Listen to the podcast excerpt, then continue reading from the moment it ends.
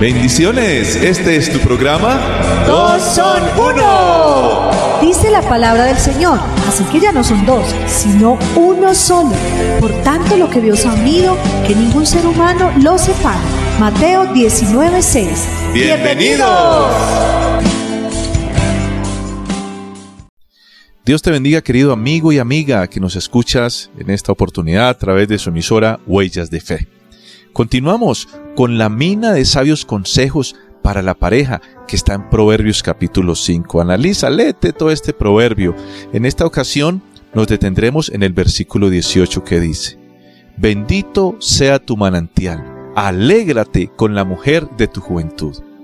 Salomón, este gran hombre sabio, compara disfrutar del amor conyugal con el beber agua, agua pura, esa agua de un pozo nuevo y fresco, con el disfrutar como así como el disfrutar de un gran manantial. Por eso declara, sea bendito tu manantial.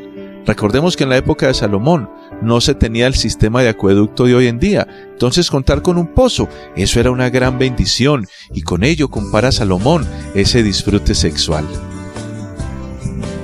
Bueno, un gusto saludarles y nosotros por eso tenemos que tomar en cuenta estos principios y mirando lo que Salomón nos invita, debemos alegrarnos con esa pareja de nuestra juventud, como dice el texto, con la mujer de nuestra juventud.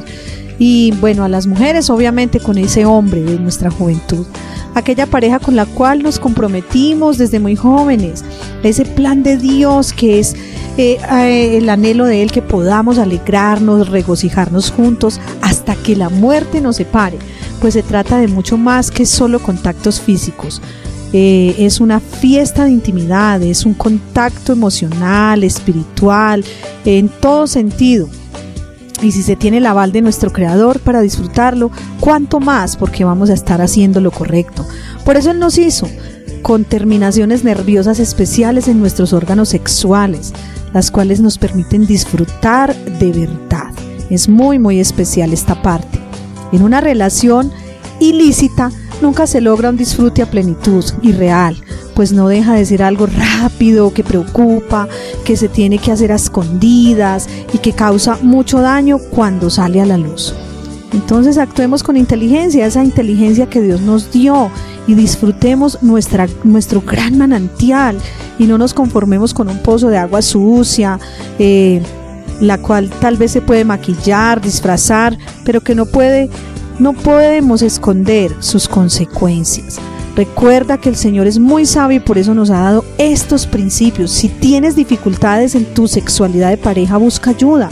A veces requerimos de una ayuda, de un sexólogo, de alguien que nos oriente, pero no te quedes así. Y bueno, más podcasts como estos puedes encontrar también a través de esta tu emisora Huellas de Fe y también te invitamos a visitar nuestra página www.cfxtumbe.org para que puedas eh, ampliar, escuchar otros podcasts de otros momentos y crecer en tu relación de pareja que es tan emocionante. Dios les bendiga. Qué bueno que podemos llegar hasta usted y que usted siga disfrutando estos principios para una verdadera satisfacción sexual en pareja como Dios manda. Que esté muy bien y a practicar lo que dice la palabra.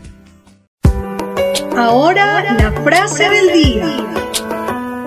Eres mi fuente de satisfacción pura y fascinante. Este fue tu programa Dos son uno. Te esperamos con más tesoros en esta gran aventura.